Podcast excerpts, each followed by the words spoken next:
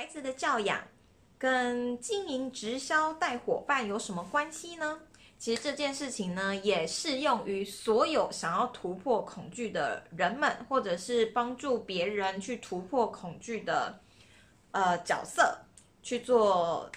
思考跟今天呢，会想要讲这个主题，是因为我昨天在看一本有关教养的书，我发现教养也是一个充满学问跟智慧的一门艺术。诶，大家如何突破恐惧？之前先来跟大家讲两个有关带小孩子教养的故事。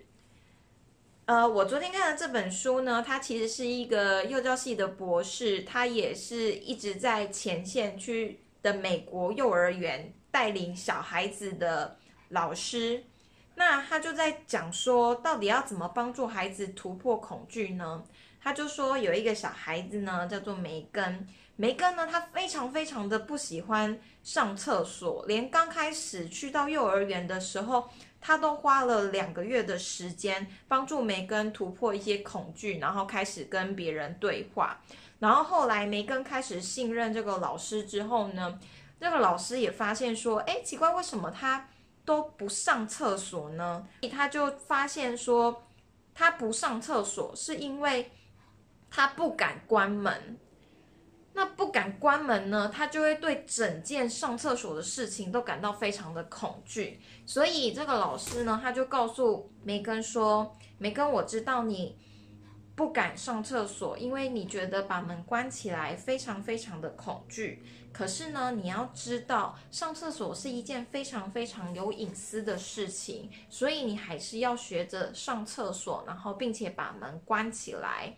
刚开始呢，因为梅根他还是非常的害怕小孩子会闹嘛，他就告诉他说：“那不然这样子吧，我们待在这里等着你上厕所出来，然后只要先把门缝。”就是留一些些就好了，那你就可以透过那个门缝看到我一直在这里等着你哦。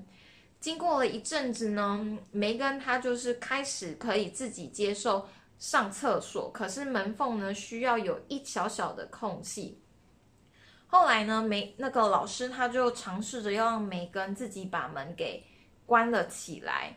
这过程中当然也需要不停的去做沟通，可是你会发现到这个老师他在跟小梅根做沟通的时候，他并不会因此去妥协他的恐惧，因为当你想要做改变的时候，如果你不去突破恐惧的话，其实是没办法成长的。那小孩子他有一些原因导致他的恐惧。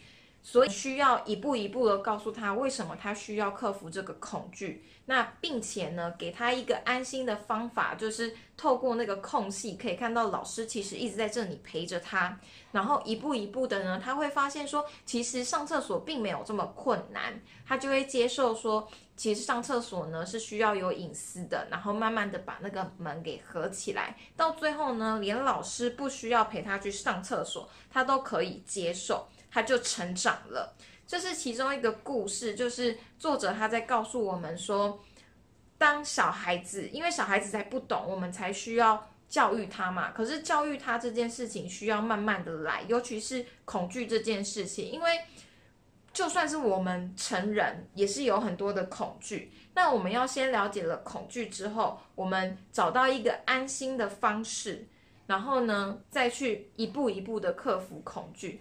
这个老师他有提到另外一个例子，就是 Kitty 小朋友，小朋友他很害怕受伤，然后不想要去雪地里面，他觉得会摔跤，所以呢，他一知道说今天的课是要出去滑雪，他就开始在那边哭啊闹啊，说我不要，我不要摔跤，我不要。这个老师他告诉 Kitty 的就是说，嗯，我知道你害怕摔跤，我也知道外面有很多的。危险，你会害怕。我一个人没办法，就是让所有二十个小朋友都待在一个教室里，大家还是想要出去玩雪啊！你看小朋友们他们在外外面玩雪多么的开心啊！我不想要把你丢在这里，那我们一起出去好吗？我会一直牵着你的手，然后一起陪着你跨出这个门。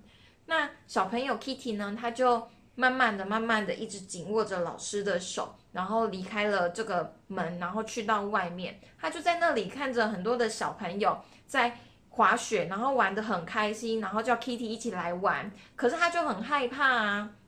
这个时候呢，老师他就转转到旁边去，然后跟助教聊天，因为他了解到，其实小孩子是需要一点时间去处理自己的恐惧的。常常我们会去做一个动作，就是为了要安抚小孩子的情绪，我们可能会告诉他说：“嗯，你不要害怕。”那这个其实没有这么可怕的啊，然后一直去告诉他，其实当你一直去告诉他这件事情是恐惧的的时候呢，不管你怎么安抚他，他都只会觉得这件事情好害怕，那会加深他的恐惧。老师他提到一件事情，就是说我们其实要去理解了小孩子的恐惧之后呢，交给他一点时间，让他自己去处理，让他了解到。其实老师或者是爸爸妈妈是接受你有这样子的情绪的，那也非常非常的信任你可以自己去解决它。所以呢，他就转过头去跟助教开始在聊其他的天。过没一阵子，Kitty 就出到旁边去，然后跟朋友玩的很开心。那今天为什么会想要透过讲小孩子克服恐惧这件事情，然后来讲来讲？直销经营呢？因为我发现说经营直销的时候，其实大家都有非常非常多的恐惧。像我自己也是啊，我超怕。像我今天刚刚 PO 了一个产品的贴文，可是其实我每次在 PO 产品文之前，我还是会有非常多的心理障碍跟想法，想说好像别人是不是又觉得我在卖东西，然后呃，觉得我又要烦人家这样子。可是大大部分的人，他们会觉得说，我好像看起来没有恐惧，只不过是因为我做了这个动作。其实我是伴随着恐惧一起去做的，所以我在带领我的呃伙伴或团队的时候，我会发现说，大家都有非常非常多的恐惧，差异可能就只在他们有了恐惧之后，他们仍然就是一直困在恐惧里，然后不敢前进。可是我。可以带着恐惧去前进。每次他们问我说：“哎，那这到底要怎么做呢？”其实当他们问你的时候，你会发现说，其实他们是很想要前进的，可是他们却跨不过去。我刚开始我都会觉得说，你就是试着做就好啦，因为我也是这样子啊，对吧？谁没有这个过程呢？看过了这本书，然后了解了他的一些理论，就是说你要先了解恐惧之后，然后。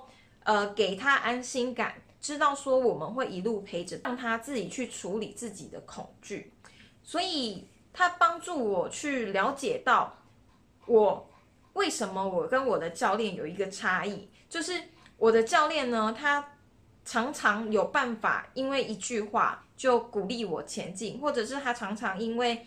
呃，一句话就可以帮助我的其他伙伴们继续去做一些小前进的动作，不一定要很大，也不一定要成交，可是至少有前进就有机会，而且有前进就会有成长。我发现有一个非常重要的关键，就是他非常的会给安心感。其实自己的恐惧只有自己可以克服。有恐惧的时候，重点不在于别人告诉你怎么做。大家都知道怎么做的，只是就是跨不了那个坎。那我的教练做了很好的一件事情，就是告诉他说：“嗯，这都是很正常的，我们都是过来人。那你可能呢，可以这样子做，参考一下。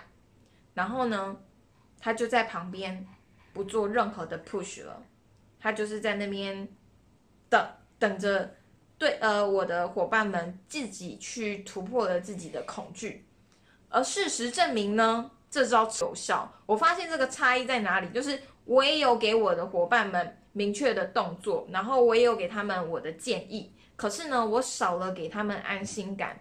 那这件事情少了安心感，它就会少了一种信任基础，而且少了安心感呢，会让他没有自信去做下一步的动作。可是。自信心是非常非常的重要的，所以呢，我就告诉自己说，以后如果有一样这样子的状况，其实每个人的心里都存在着一个自己的内在小孩，然后自己有非常非常多的呃小剧场。我自己也是，那我是怎么过来的？其实我是自己一直去思考教练的话，然后自己想要去突破跟尝试做一点点小进步。那我也相信我的伙伴们，他们其实也是这样子的，需要的呢只是安心感以及陪伴，让他们知道说不管怎么样，最后都会有我们在。这就是一个很简单，可是其实非常非常重要的关键哦。